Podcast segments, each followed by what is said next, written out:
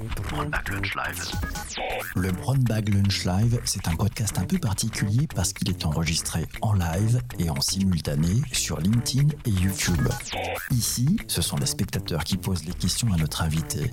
Aucune préparation, tout est en direct. L'invité a deux minutes pour nous parler du thème du jour et 28 minutes pour répondre au feu roulant des questions des participants. Bonjour, bonjour. Ah là, devinez quoi, on est lundi, lundi 12h30. Ce rendez-vous magique s'appelle le Brown Bag Lunch Live. Je sais, vous me dites toujours, mais ce nom est totalement imprononçable. Ça tombe bien, c'est pour ça que j'ai choisi. ça fait plaisir. Merci à vous tous d'être euh, d'être présents ce matin en direct en cette 12h30 13h hein, comme chaque lundi pour ce fabuleux rendez-vous. Le principe est simple, c'est vous qui êtes présents pendant ce direct, vous qui êtes spectateurs qui au contraire n'êtes pas des spectateurs comme les autres, vous êtes des participants. Vous allez pouvoir poser toutes vos questions à nos deux invités. Et oui, aujourd'hui, il y a deux invités. J'ai vraiment une grande chance et nous avons tous une grande chance, c'est que vous allez pouvoir rencontrer deux personnes formidables. Elle s'appelle Isabelle Rouen. C'est la présidente de l'Observatoire des futurs. Elle est venue accompagnée de son vice-président Vincent Lubunetel. Bonjour à tous les deux. Bonjour Isabelle. Bonjour. Comment ça va? Ça va super bien. Bonjour à toutes et tous. Moi, je suis Isabelle Rouen. Je dirige un cabinet de recrutement spécialisé dans la chasse de tête de dirigeants sur les métiers du digital s'appelle Colibri Talent. Et euh, à mes heures perdues, je me passionne pour les métiers du futur. J'ai écrit un bouquin sur ce sujet, je produis également un podcast et j'ai décidé de euh, cofonder une association qui est un think tank, l'Observatoire des métiers du futur. Et j'ai donc embarqué dans cette aventure Vincent Le Buntel, qui est le vice-président, et que je vais laisser se présenter maintenant. Je te remercie Isabelle. Euh, bonjour à toutes et à tous. Euh, effectivement, donc euh, moi je suis Vincent, je suis l'un des cofondateurs et le président d'une société qui s'appelle Boosters. Où on aide les, organisations et les éditeurs de, solutions RH dans leurs exercices de workforce planning, c'est-à-dire qu'on les aide à comprendre comment évoluent les métiers au sein de leur organisation et, euh, quelles sont les actions qu'ils doivent, qu'ils doivent mettre en place. Merci. Alors on va accueillir d'abord celles et ceux qui sont déjà arrivés. Zougan est arrivé parmi les premiers. Il était sur, euh, sur YouTube, suivi de l'Uni. Bonjour à Maxime aussi. Bienvenue à vous tous. Bonjour à Virginie qui nous a rejoint, grande fidèle de cette émission, l'ami Virginie. Bonjour aussi à Patrick. Je vous rappelle, celles et ceux qui êtes présents euh, aujourd'hui pendant ce direct, je compte sur vous pour poser un maximum de questions. Je passe le micro à notre amie Isabelle. Isabelle, tu peux nous parler un petit peu plus de l'Observatoire des futurs et puis Vincent nous parlera de l'étude. Alors l'Observatoire des métiers du futur, en fait, c'est né d'un constat. Il y a 135 observatoires des métiers en France. Ils sont tous silotés par secteur et ils sont tous en train de regarder le passé. Moi, il me semblait important d'avoir une vision prospective et d'avoir une vision transversale. Et c'est pour cette raison-là euh, que j'ai cofondé il y a deux ans l'Observatoire des métiers du futur. C'est une association loi 1901. On est tous bénévoles. Euh, on est 14 aujourd'hui, des chefs d'entreprise, des spécialistes des RH. On a publié un premier livre blanc l'année dernière qui s'appelle Bâtir le futur des métiers et une deuxième étude dont Vincent va vous parler. Juste peut-être pour rappeler sur ce que disait Isabelle, euh, l'Observatoire des métiers du futur aujourd'hui s'engage vraiment en faveur de, tous les types de diversité et l'un des types de diversité qui nous a semblé euh, très critique d'adresser, c'est celui des générations, et notamment de l'âge. Et ce que montre notre étude, dont on va discuter aujourd'hui, c'est qu'embaucher des seniors, euh, c'est un facteur clé de succès pour les entreprises. Mais peut-être la première chose à dire, et, ce qui a été une des questions constituantes euh, de notre démarche, ça a été de définir ce que l'on entend par un travailleur senior. Et là, la première chose qu'on a vue, c'est que finalement, il n'y a pas de définition universelle. Les, réalités, il y a une pluralité de réalités en fonction des géographies que l'on peut observer. Et donc, il n'y a pas vraiment de consensus qui se dégage. Euh, en fonction des pays, on va parler de 45 ans, 50 ans. Donc, pour les besoins de cette étude, et en tout cas sur, sur cette émission aujourd'hui, un senior, c'est quelqu'un qui a plus de 50 ans. C'est plus de 50 euh, ans, ok. Donc euh, les seniors, levez la main. Voilà, coucou, on est là. Qu'est-ce qui, qu'est-ce qui t'a le, le, plus surpris dans, dans cette étude, euh, Vincent? Qu'est-ce que tu as appris là, le truc euh, en synthèse? Ça pourrait être quoi? En synthèse, euh, je, je, dirais cinq points, euh, mais, mais, encore plus, plus, plus, plus fort que ça, c'est qu'il y a une véritable reconnaissance du fait que les seniors sont des gens à la fois très expérimentés et qui sont plus motivés globalement que l'ensemble euh, de la population active. Euh, donc, euh, donc il y a une véritable implication. Et cette implication, quand tu es motivé, finalement, ça se retranscrit d'un point de vue productivité. Et, ça, c'est important à l'avoir en tête parce que finalement, un des points bloquants euh, qui semble ne pas favoriser l'emploi et, l'embauche des seniors, c'est souvent perçu comme étant une rémunération, des niveaux de rémunération très élevés. Si on met en regard le fait que a des gens plus expérimentés et qui sont plus engagés, on est finalement sur une logique de productivité et, donc avec cette notion de, rémunération élevée qui, perd un peu de son sens parce qu'on est vraiment sur, sur du ROI euh, beaucoup plus important. Ça, c'est le premier point qui m'a semblé très fort. Deuxième point qui m'a semblé très fort, c'est le trop faible niveau d'investissement que mettent les entreprises dans le développement de leurs collaborateurs euh, seniors. Finalement, ils n'investissent pas assez euh, dans la formation, très clair. Il n'y a pas assez d'investissement dans la formation. Tiens, bonne nouvelle, c'est Laura qui nous dit, elle croyait que les seniors en entreprise étaient au-dessus de 45 ans. Very good news pour un certain nombre d'entre vous qui sont présents, vous n'êtes pas encore seniors. Première question, on va voir, alors peut-être on va la poser à, Isabelle. Est-ce que vous parlez uniquement des métiers du futur dans la tech ou le digital ou vous parlez aussi des métiers du passé qui ont besoin de se transformer pour survivre? Alors on parle de tous les métiers et pas simplement des métiers du futur dans la tech et dans le, dans le digital. Pourquoi est-ce qu'on fait ça? Bah Parce qu'en fait, les seniors, aujourd'hui, c'est 30% de la population active. C'est une proportion qui a presque doublé en 25 ans. Donc ça nous a paru euh, absolument essentiel de s'intéresser à cette population et pas simplement à, à, réduire ça au secteur de la tech. Après, il y a un vrai tabou quand même dans le secteur de la tech, on va pas se mentir, concernant euh, l'emploi, euh, l'emploi des plus de 50 ans. L'âge médian euh, en France, dans la population active, il est de 41 ans. Dans le secteur de la technologie, il tournerait plutôt autour de 30 ans. Donc il y a quasiment une décennie d'écart et c'est à ce tabou-là qu'on a voulu s'attaquer. C'est pour ça qu'on a creusé ce sujet-là en particulier. Mais on adresse bien tous les métiers pour, pour des actifs qui sont très nombreux quand ils ont plus de 50 ans. Ok, merci pour la, merci pour la réponse. Euh, tiens, une autre question, c'est celle de Patrick euh, qui me demande est-ce que l'après-Covid, vous voyez arriver des, des nouveaux métiers? Et d'ailleurs, tiens, Sarah lui répond en disant bah, j'ai vu passer des articles sur un nouveau métier qui est le Chief Remote officer. Les seniors, ils ont leur part à jouer là-dedans Pourquoi Après, c'est certain que le Covid change de manière euh, drastique les façons de travailler et notamment l'emplacement, euh, l'emplacement du travail. On est euh, en train de revisiter le lieu de travail avec notamment des tiers-lieux et le télétravail qui amène effectivement à faire du bureau un lieu de, un lieu de collaboration collective. Après, je ne sais pas si c'est une opportunité uniquement pour les seniors, mais ce qui est certain, c'est que la tension sur le marché de l'emploi qu'a créé le Covid, on a quand même vécu 390 000 disparitions euh, d'emplois euh, en, 2000, euh, en 2020. C'est énorme, 390 000. La dernière crise, c'était 2009, il y avait eu 250 000 destructions. Là, on a eu quasiment presque une fois et demie, une fois trois quarts plus. Ça a touché tout le monde et ça touche, donc aussi les seniors. On, dit souvent les, les, seniors, ça coûte cher, ils sont fatigués, on entend plein de poncifs terribles. vous avez senti ça dans l'étude ou pas Pas du tout. pas, du, tout. ouais. Est-ce qu'ils sont fatigués? J'ai même envie de, te dire et de vous dire, mais pas du tout. On, leur a posé la question quand est-ce qu'on est trop vieux pour travailler? Question, euh, question simple. Hein.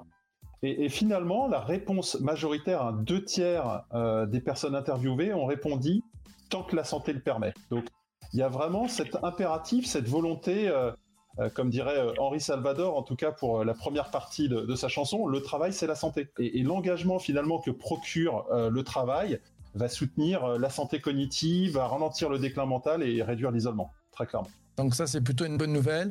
on continue avec les, les questions. c'est Sylvie qui nous dit qu'elle accompagne les personnes en bilan de compétences. Une des personnes qu'elle accompagne l'a relaté une des expériences. Un recruteur lui a dit qu'elle faisait trop senior.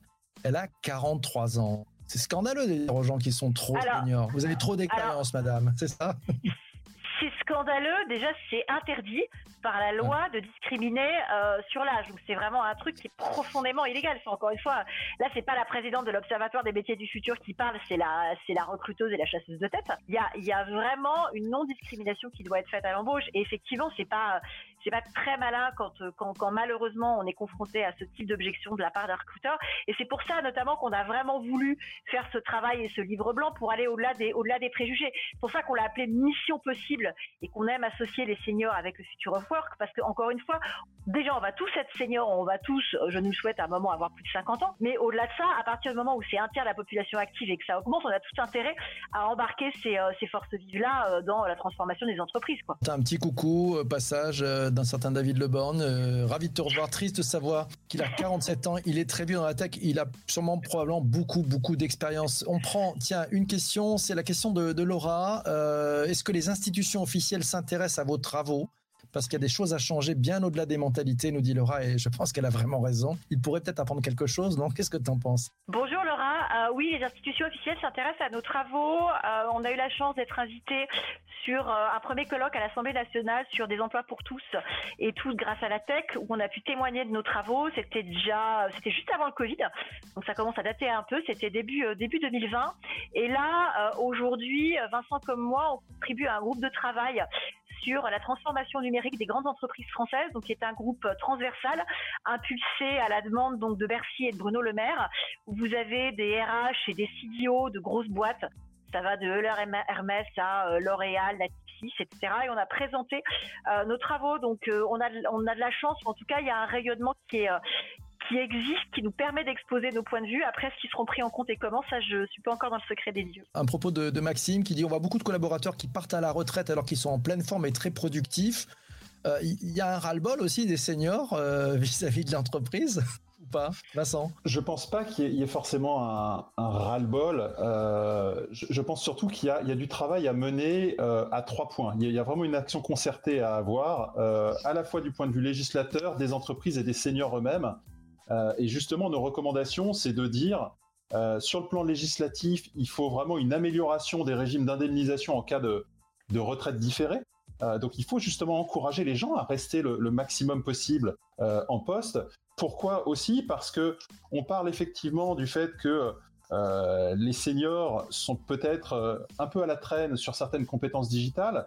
Maintenant, il y a tout un tas de compétences non digitales qu'ils ont et qui, qui sont qui, ont une valeur énorme et qu'ils doivent transmettre. Donc on va parler aussi de mentoring, de reverse mentoring, même de reverse reverse mentoring pour faire plaisir à Isabelle. Euh, donc sur le plan législatif, il y, a vraiment quelque chose à faire euh, d'incitatif.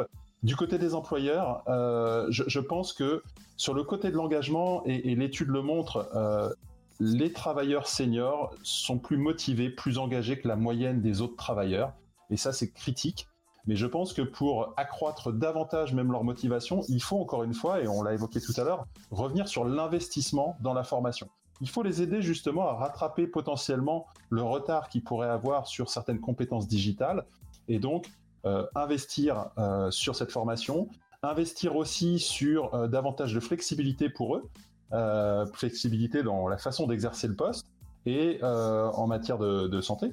Et puis finalement, le troisième axe, on parlait d'action concertée, euh, c'est les seniors eux-mêmes.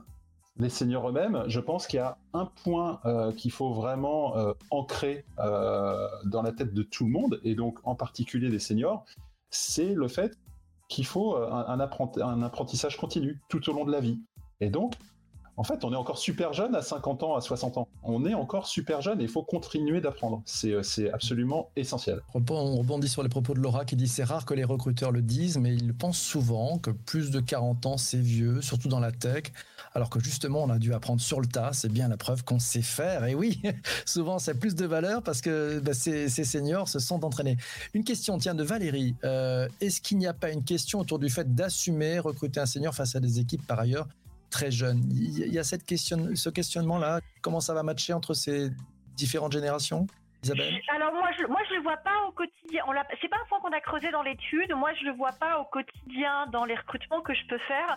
Ce que parfois je vois par contre de temps en temps, c'est d'assumer de recruter un senior par rapport à la hiérarchie et par rapport au parcours de carrière dans la boîte. C'est plus ça l'objection que parfois on peut me faire. C'est-à-dire que c'est pas euh, que la Grèce prendrait pas avec des collaborateurs euh, plus jeunes, mais euh, quand on est RH ou DG, le fait d'avoir un profil plus expérimenté, d'aller quelque part le vendre au conseil d'administration ou au président, le recruteur a parfois l'impression de se mettre en risque et du coup il va pas forcément toujours avoir l'audace de le faire. C'est heureusement pas, c'est heureusement pas systématique. Et puis après, on parle de, recrutement et de CDI, mais il faut pas oublier qu'il y a aussi d'autres pistes pour les travailleurs seniors. Moi, c'est notamment une discussion que j'ai eue avec Pôle emploi, on peut tout à fait imaginer avoir des travailleurs seniors multi-employeurs, euh, des, gens, effectivement, Vincent a beaucoup insisté sur leur niveau d'expérience. Euh, ce niveau d'expérience-là, il peut tout à fait euh, se partager entre plusieurs entreprises. Le senior, il peut être à son compte, il peut quelque part devenir slasher, il peut mettre son expertise au service d'une, deux, trois PME pour retrouver peut-être le niveau de salaire qu'il avait avant en CDI, mais en le partageant entre diverses boîtes. Donc, il y a plein d'opportunités et en fait, c'est parce que euh, on est flexible dans la réflexion et dans la façon de, de, de, voir ces populations-là et l'énergie qu'elles ont et la valeur ajoutée qu'elles ont euh, qu'on peut créer des opportunités et pour le collaborateur et pour la boîte. En tout cas, nous, c'est une piste qu'on qu'on a envie de creuser et euh, j'ai présenté ça notamment à Pôle emploi et ça rejoint la question de qu'en pensent les pouvoirs publics. En tout cas, Pôle emploi était assez attiré par ce truc-là. On rebondit d'ailleurs sur un propos de, de Sylvie. Que pensez-vous de la demande de la NRH qui souhaite des aides à l'embauche des seniors au même titre que pour l'embauche des jeunes Pourquoi pas enfin, tout, tout ce qui peut aider, pourquoi pas surtout dans les temps actuels. Après, il y a effectivement, alors je connais pas tous les tous les systèmes euh, d'aide. Euh, après, plus plus il y a des incitations, plus elles sont efficaces et plus elles sont pérennes. Ce qu'il faut, c'est éviter l'effet de mode qui euh, débloque une situation pendant trois mois, six mois et qui après euh, ne permet pas de pérenniser le poste. Mais tout ce qui permet de débloquer une situation coincée, tant mieux. Si Mohamed euh, dit tiens, si jeunesse savait, si vieille pouvait, dire que le senior peut être un mentor, un tuteur pour les jeunes entrants, est-ce que ça ne va pas aussi pousser le senior vers la sortie? Ah, alors moi je pense du tout que ce soit pousser le senior vers la sortie. Pourquoi? Parce que enfin t'en parlais tout à l'heure Vincent sur les notions de reverse mentoring et de reverse reverse mentoring. Quand le digital s'est développé euh, dans le monde de, dans le monde de l'entreprise, euh, effectivement les collaborateurs qui étaient peut-être moins techno, moins agiles, se sont retrouvés dans certains cas euh, coachés par des millennials qui étaient nés avec un iPhone et des réseaux sociaux et une souris une souris dans la main et, et dans la tête. Aujourd'hui, ce qu'on voit, c'est qu'on peut imaginer complètement retourner cette notion de reverse mentoring deux fois, c'est ce que j'appelle le reverse reverse mentoring. Après, c'est pas parce qu'on fait deux fois demi-tour qu'on en revient au point de départ, mais en tout cas, l'idée c'est de binommer ou de, de, créer un compagnonnage entre quelqu'un d'expérimenté et quelqu'un de plus jeune pour que ça infuse dans les deux sens. Et c'est en ça que je pense que ça ne pousse pas vers la sortie. Le, le, le geek digital, il peut accompagner quelqu'un qui est peut-être moins et un profil qui est peut-être moins techno, et on imagine que c'est un senior, vers un meilleur usage euh, de technologie. Là où un profil expérimenté va pouvoir transmettre des compétences de savoir-être, il va pouvoir transmettre des compétences de gestion de projet, d'anticipation, de, enfin, en tout cas, on sait que les compétences de savoir-être, elles s'incrémentent tout au, tout au long de la vie. Donc, il y a un vrai compagnonnage possible. Et moi, je pense en aucun cas que ça veut dire je te forme et après, euh, ciao, on me met dehors, quoi. Ou en tout cas, si on, si on fait ça, on fait tout à l'envers. Ouais, D'accord, donc euh, il faut le faire dans le bon sens. Euh, Maxime, tiens, euh, sur Twitter, nous dit un senior est souvent perçu comme un peu moins malléable, donc peut-être plus complexe à faire rentrer dans un moule. Il y a quand même ce, principe-là, cet a priori-là? Pe Peut-être pour répondre sur ce point, on a posé la question justement euh, aux 380 personnes qui ont participé euh, à l'étude de ce qu'ils percevaient comme étant le principal challenge euh, pour embaucher un travailleur senior. Et de très très loin, c'est le niveau de rémunération qui est arrivé. Hein. 44% d'entre eux pensaient que c'était vraiment la, raison majeure. Le deuxième, une personne sur cinq a quand même évoqué euh, ce que Maxime, ce à quoi Maxime fait référence, à savoir l'adéquation culturelle quelque part. Euh, Peut-être plus grande difficulté à se, à, se, à se, fondre dans un moule. Maintenant, encore une fois, c'est une perception, euh, ce qui ne veut pas dire que ça en fait une réalité.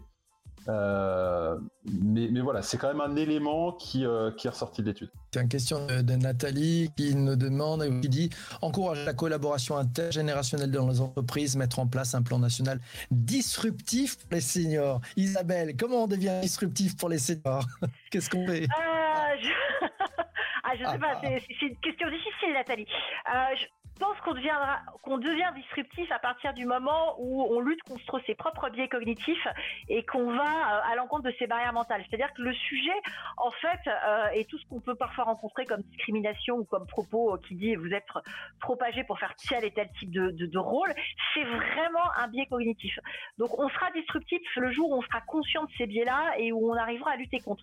Je vous conseille d'ailleurs d'aller faire un test qui s'appelle le test implicite, I-M-P-L-I-C-I-T, qui est un test qui est opéré par Harvard dans tous les pays du monde et dans tout un tas de langues. Et vous pouvez régulièrement euh, aller euh, tester vos biais implicites. C'est gratuit, ça vient enrichir une base de données.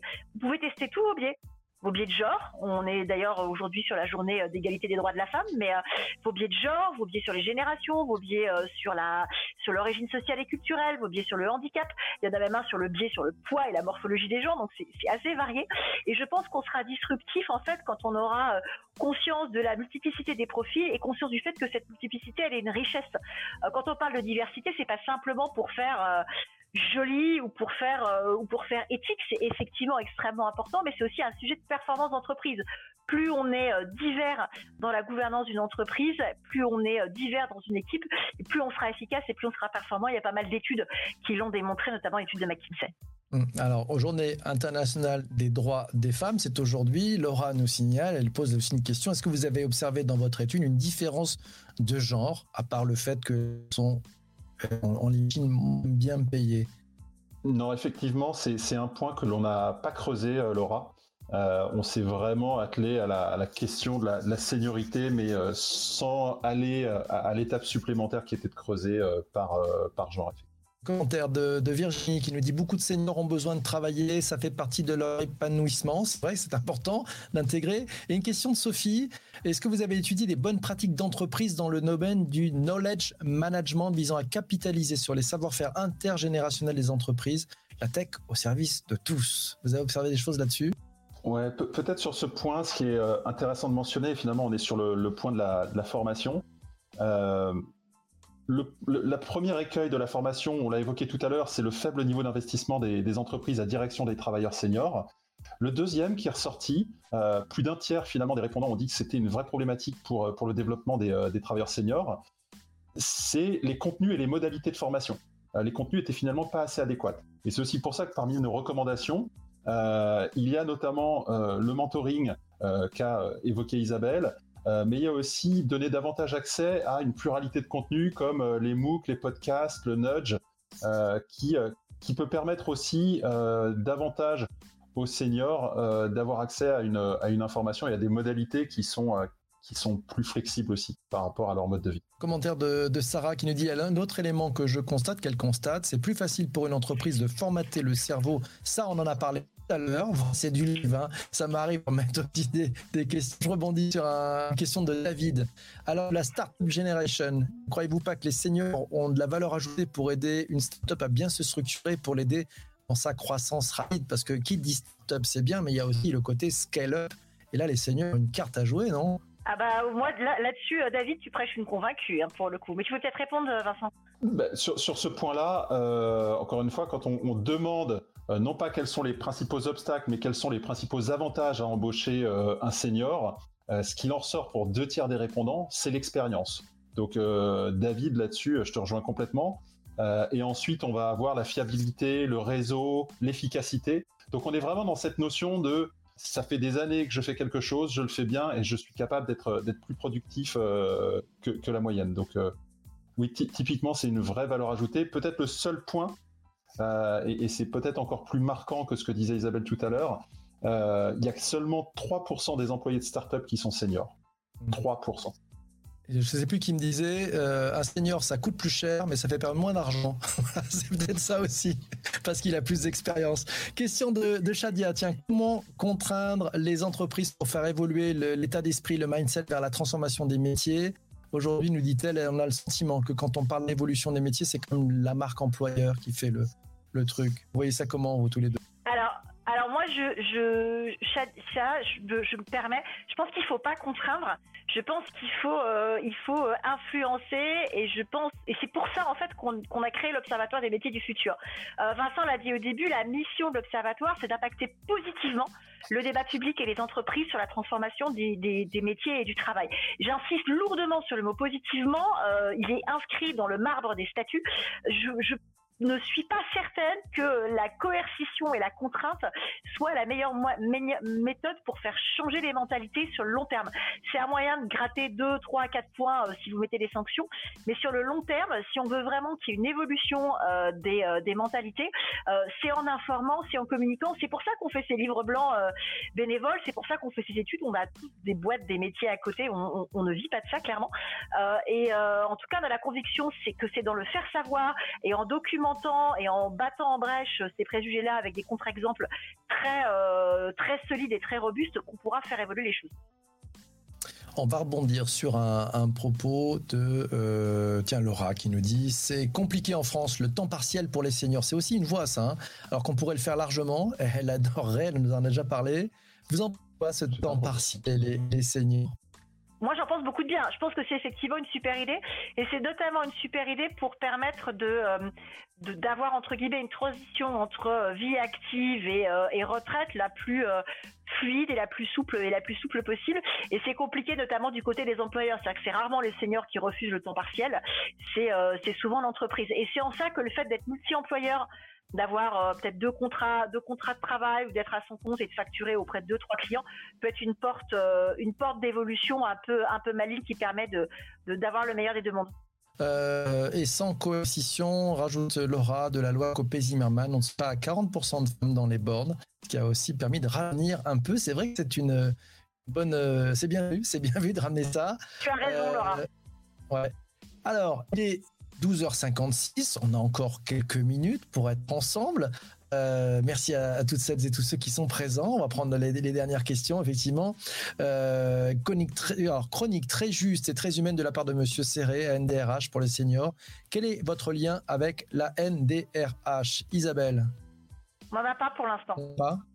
Donc euh, ça s'est pas ça s'est pas trouvé ni pour ni contre. Il se trouve qu'on s'est pas trouvé, mais tout contact est le tout contact est le bienvenu. Une question, Zougan. Est-ce que les nouveaux métiers comme le cloud, le bitcoin, tout ce qui est autour de ces nouvelles technologies, tout ce qui est crypto-monnaie aussi, le cloud de sécurité, ne faut pas peur justement aux seniors parce que c'est peut-être trop, trop, trop digital? Tu vois ça, toi, Isabelle? je sais rien. Moi, je, moi, l'ai pas spécifiquement vu. Vincent, toi, tu as. Je, je pense pas, je pense pas non plus. Euh, quand on interroge, en tout cas, euh, nos, participants sur la perception euh, qu'ils ont sur euh, le fait que les seniors soient à l'aise ou non avec le numérique, il ressort très clairement que les seniors sont moins à l'aise avec le numérique que les autres générations, certes, mais, je pense que la question, elle se repose encore une fois, euh, même si c'est pas forcément l'alpha et l'oméga, mais dans la formation. Et, une discussion peut-être que j'aimerais porter au, débat, en, discutant avec Michael Bérébi, qui est un économiste, il nous disait que c'était un mauvais calcul que de ne pas investir dans la formation des seniors, et c'est même là où lui mettrait davantage d'argent. Pourquoi? Parce que quand vous investissez un euro sur un senior, euh, qui statistiquement va finalement rester plus longtemps dans la boîte, vous avez un ROI qui est tout de suite beaucoup plus fort.